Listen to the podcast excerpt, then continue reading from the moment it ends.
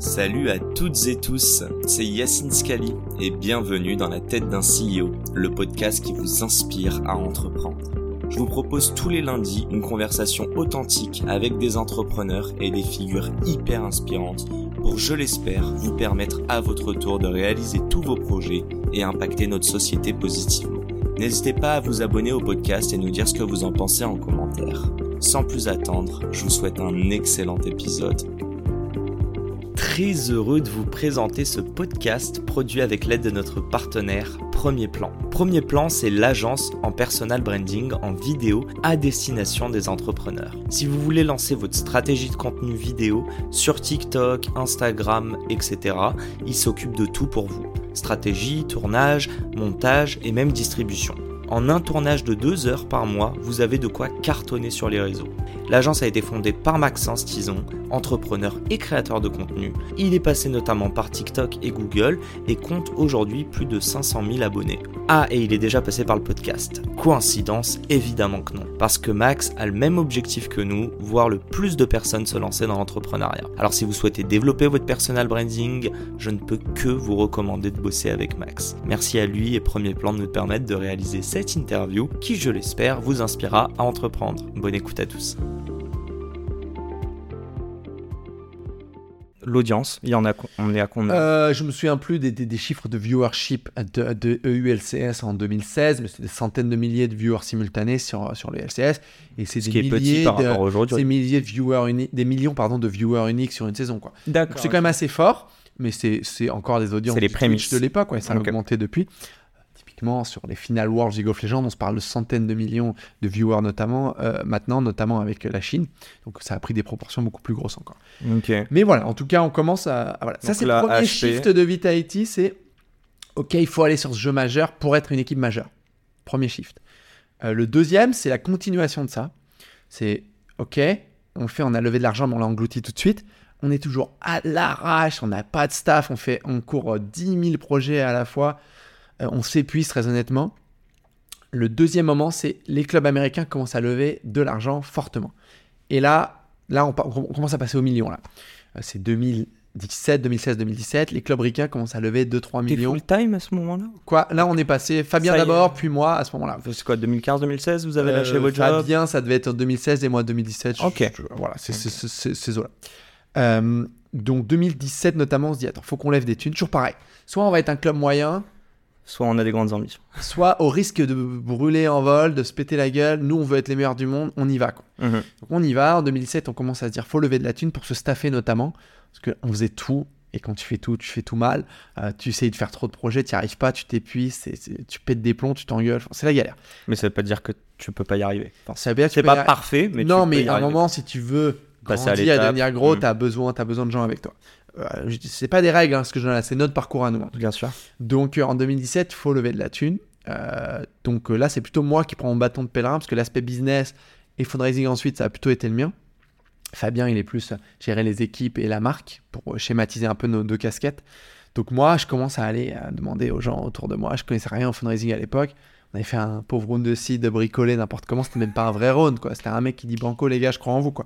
Euh, et j'avais appelé un avocat qui me dit Ouais, bah, voilà, c'est comme ça, tu le fais comme ça, mais c'était n'importe quoi, il n'y a même pas de pacte. Sur un malentendu. Ouais, c'était un point de table. Là, en 2017, on commence à. On fait l'erreur, je pense, parmi mille autres, de se faire accompagner par une boîte qui t'aide à lever des fonds et nous ont amené 0 euros. Ça, c'est des trucs que tu sais pas à l'époque. Mhm. Les leveurs sur ces tailles de, de deal, ils servent à rien. Enfin, j'en fais pas un truc noir ou blanc, il y en a sûrement qui font du bon boulot et tout, mais ça ne nous a servi à rien. In fine, tout l'argent, c'est par euh, rebond toutes les connexions qu'on a pu se faire. Bien sûr, bah, toujours tenté par son réseau avant de parler à d'autres. Donc, euh, on lève in fine fin 2017 2 millions et demi non sans péripéties, hein, avec des mecs qui nous disent Moi j'y crois, je mets 3 millions, c'est bon, et dernière minute, ah non, je le fais plus. Eux, ils s'en sont bien mordus les doigts, très bien, tant pis pour eux. Euh, donc Il y en a toujours dans les histoires euh, d'entrepreneurs. Et moi, je suis pas du tout revanchard ou quoi, mais quand des mecs t'ont fait galérer ou t'ont fait un peu des plantages dernière minute, ah, ça te donne quand même, tu le parquet, fais, Ah bah tous les mecs de ce round-là, ils ont fait un énorme multiple, tant pis pour toi. voilà, euh, fallait y croire. donc en 2007, on fait un, premier, un round plus structuré, Serie A, tu, je sais pas si ça s'applique vraiment à nous, mais en tout cas pour faire des gros parades, quoi, 2 millions et demi là à ce moment-là. Avec euh, Corelia, qui est le fond de Fleur Pèlerin. Ouais. Euh, disons qu'ils avaient une, une meilleure compréhension que les autres, puisqu'ils sont coréens. En tout cas, ils ont leur LP qui sont en Naver, qui est le Google coréen, le uh-huh. Orange coréen. Euh, et la Corée, c'est le berceau de l'e-sport, Corée du Sud. Donc, ils comprenaient un peu mieux les enjeux. Euh, on a Kima, comme pour plein de boîtes françaises.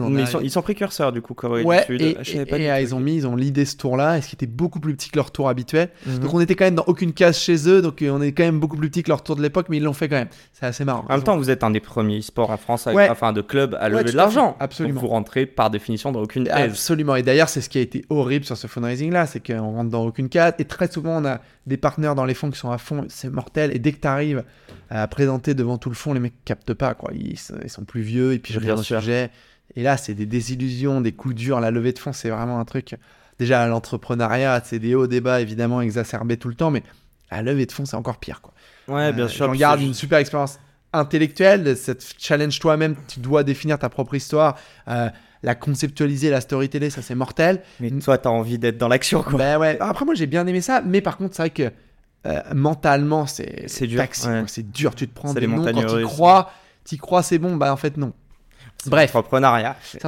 On lève 2 millions et demi, donc Tima, Corelia, une douzaine de business angels, trop cool. Euh, et on se rend compte en fait tout de suite que ça marche pas, il faut relever beaucoup plus. C'est trop marrant. D'ailleurs, premier board avec euh, Corelia. En fait, à ce moment-là, l'univers de l'e-sport en train de shifter. Il y a l'arrivée des franchises, des ligues fermées, comme dans le sport américain. Ok, d'accord. Ticket d'entrée 10 millions mini.